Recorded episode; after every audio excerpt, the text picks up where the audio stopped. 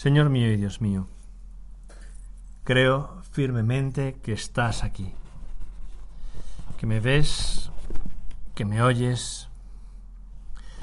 Te adoro con profunda reverencia, te pido perdón de mis pecados y gracia para hacer con fruto este rato de oración.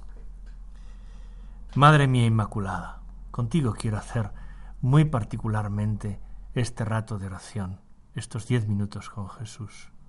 San José, mi Padre y Señor, Ángel de mi guarda, interceded por mí. Hemos dicho que queremos hacer este rato de oración de la mano de María, nuestra Madre. Y me pregunto si tú sientes, respecto a la Virgen Santísima, la cercanía o la confianza o qué grado de intimidad, qué cariño real y efectivo tienes con ella. Si lo notas, más aún que la devoción, más aún que el simplemente ser devoto de la Virgen, y por supuesto lejos de cualquier tipo de ñoñerías, de fanatismo, sino el amor sencillo y sincero que es fruto de la cruz, fruto cuando eh, Jesús nos la entregó como madre. ¿Qué experiencia tienes tú personal? ¿En qué momento de tu vida has notado realmente y te has sentido profundamente hijo? Profundamente fortalecido y, fortalecida y acompañado por nuestra madre, como Juan junto a la cruz, que es donde el Señor nos la entregó. Leí hace poco tiempo que Chesterton, Gilbert Chesterton, eh, en su itinerario hacia la fe católica, ya tenía una cierta devoción a la Santísima Virgen María, le atraía muchísimo nuestra Madre, pero tenía también buena parte de esos prejuicios que son típicos de los protestantes, de que el amor a María pudiera ser un entorpecimiento o una especie de obstáculo para amar con todo el corazón a Jesús. Y se llevó una gran alegría al descubrir que esos prejuicios eran falsos, que que mm, el amor a María engrandece y hace muchísimo más atractivo y sereno el camino a Jesús, junto a Jesús. Él tuvo una experiencia muy personal que la cuenta con detalle en Brindisi, en un viaje por Italia, del amor a nuestra madre y del amor de nuestra madre hacia él. En el Evangelio de hoy aparece un fenómeno, un momento de esos que hacen pensar y dan que dan que pensar, porque es uno de esos momentos en los que aparecen en la vida de Jesús, cuando estamos recorriendo a lo largo de estas semanas, por así decir, el despliegue de la misión apostólica y la, la enorme popularidad que Jesús está tomando, y en este contexto San Marcos nos dice, llegaron la madre de Jesús y sus hermanos, y desde fuera lo mandaron llamar. La gente que tenía sentada alrededor le dijo, mira, tu madre y tus hermanos y tus hermanas están fuera y te buscan. Y él les pregunta, ¿quiénes son mi madre y quiénes son mis hermanos? Y mirando a los que estaban sentados alrededor, dice, estos son mi madre y mis hermanos. El que haga la voluntad de Dios, ese es mi hermano y mi hermana y mi madre.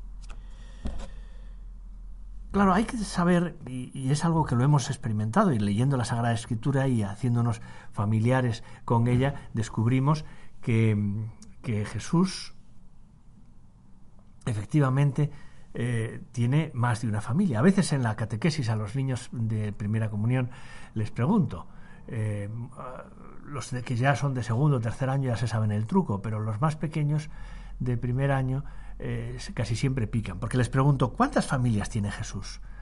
Claro, a ellos les suena, les resulta muy familiar la Sagrada Familia, Jesús, María, José, pero les cuesta mucho entender que Jesús tiene más de una familia, tiene en concreto dos familias.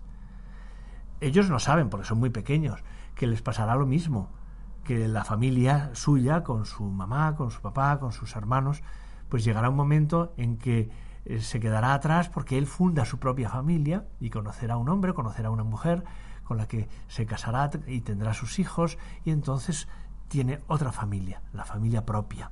Pues a Jesús le pasó lo mismo.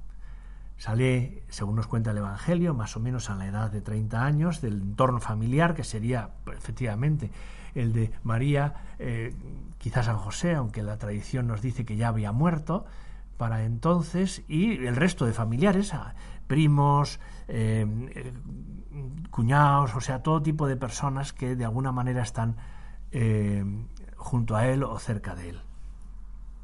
Pero él los abandona y los deja y sale y crea su propia familia, una familia en la que al principio pues hay seguidores, simpatizantes, después ya amigos, eh, empieza a haber discípulos, personas que le siguen, entre ellos elige apóstoles y también nos cuenta con detalles San Lucas que mujeres, mujeres que le acompañan y que le sirven con sus bienes. Y va creando un núcleo familiar. Algunas veces eh, han coincidido. Por ejemplo, el más conocido de los ejemplos es en Caná de Galilea, cuando por una parte María con sus familiares eh, acude a la boda y por otra parte Jesús con sus discípulos acude también a la boda. Y ahí coinciden. Y ahí nuestra madre le arranca eh, eh, a nuestro Señor el primer milagro. Pero fuera de ese hecho, en el resto de la vida pública, María desaparece, salvo apariciones esporádicas como esta que acabamos de escuchar de San Marcos, que eh, María va y le dice a Jesús, eh, o le hace decir que están ahí fuera, que quieren verle, que quieren saludarle. A veces los familiares no se portan muy bien porque lo que quieren es que vuelva con ellos a su pueblo, que no arme tanto escándalo, que está en boca de todo el mundo, en fin. Pero Jesús ahí dice algo muy sorprendente. Mi madre y mis hermanos son los que cumplen la voluntad de Dios. Parece que estamos como diciendo, esa ya no es mi familia, eh, mi familia es esta otra. Fíjate, es muy bonito observar que nuestra Madre, la Virgen Santa María, que conoce tan bien la palabra de Dios, no solamente porque la haya escuchado muchas veces, sino porque ella, por esa voluntad de Dios a través del Espíritu Santo, la, la encarna, la engendra. Y es la madre de la palabra de Dios, del verbo de Dios que es Jesús. María se retira muy discretamente en esos momentos de la vida pública del Señor, pero cuando toda la familia de Jesús se deshace, se destruye, se rompe, en el momento del gran escándalo del Calvario, en el momento de la pasión, cuando todos los discípulos le abandonan, allí está María.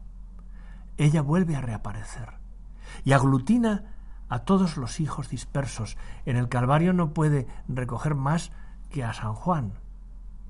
Pero más adelante ella está presente también y será el momento culminante en Pentecostés, cuando todos los discípulos, todos los apóstoles, reunidos junto a María, la Madre de Jesús, reciben el Espíritu Santo y echa a andar la Iglesia. Por eso la Iglesia la ha llamado siempre Madre de la Iglesia. En este sentido, ver cómo María, sin haberse entrometido, por así decir, en la vida de Jesús y en su, entre sus discípulos, entra de lleno cuando su Hijo la necesita y es el momento cumbre de la cruz cuando Jesús puede verla junto al único discípulo que le queda cuando nos la entrega, a ti y a mí personalmente. Y a partir de ahí empieza ya no la historia de la Iglesia en general, la historia de miles y miles de cristianos que le han cantado, que, le han, que han recorrido largos itinerarios para llegar a sus santuarios, a, a alabarla en sus ermitas, a cantarle en las fiestas más populares.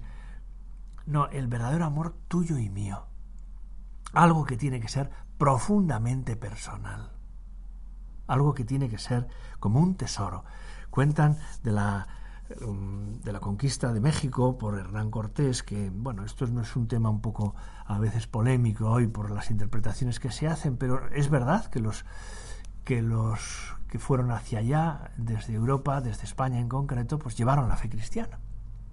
Eh, Hernán Cortés, que era un hombre muy inteligente, lo cuenta Salvador de Madariaga, eh, veía que en esas pirámides donde se ofrecían sacrificios humanos, donde habían caído incluso tantos de los suyos, de los españoles que habían sido capturados prisioneros, y cuando ya lograron conquistar toda esa parte de México y, subir a esas pirámides, mm, claro, mm, hubiera sido tremendo, ¿no? Después de haber limpiado y baldeado todo aquello de la sangre y de los cuajerones de, los prisioneros mm, muertos y asesinados allí ante los altares de esas divinidades que a ellos les parecían demonios, Dice, claro, una vez que lo limpiaron y vieron que, que, habían eliminado todo aquel, aquel terrible sacrificio humano, mm, dijo, bueno, si yo pongo ahora un crucifijo aquí, eh, los, los, los, nativos de esta zona eh, verán que no ha cambiado gran cosa.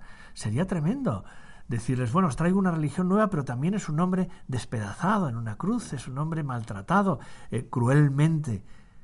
Y tuvo la ocurrencia de poner una imagen de la Virgen, concretamente de la Virgen del Pilar, la, que es la imagen universal de la ternura. Una mujer con su hijo en brazos.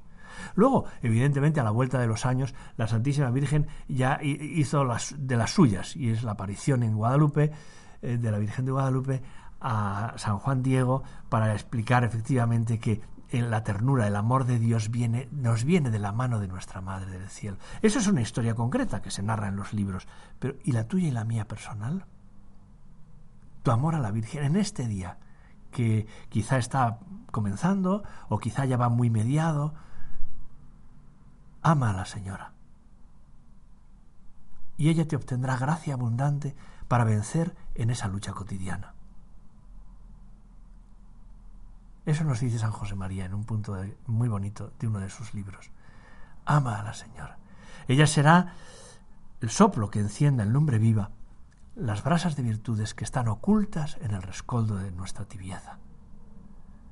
Vamos a pedirle a ella que en la historia personal podamos ir de la mano para acabar completamente enloquecidos por el amor a su Hijo Jesucristo.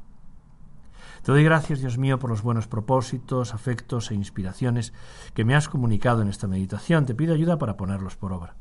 Madre mía Inmaculada, San José, mi Padre y Señor, Ángel de mi guarda, interceded por mí.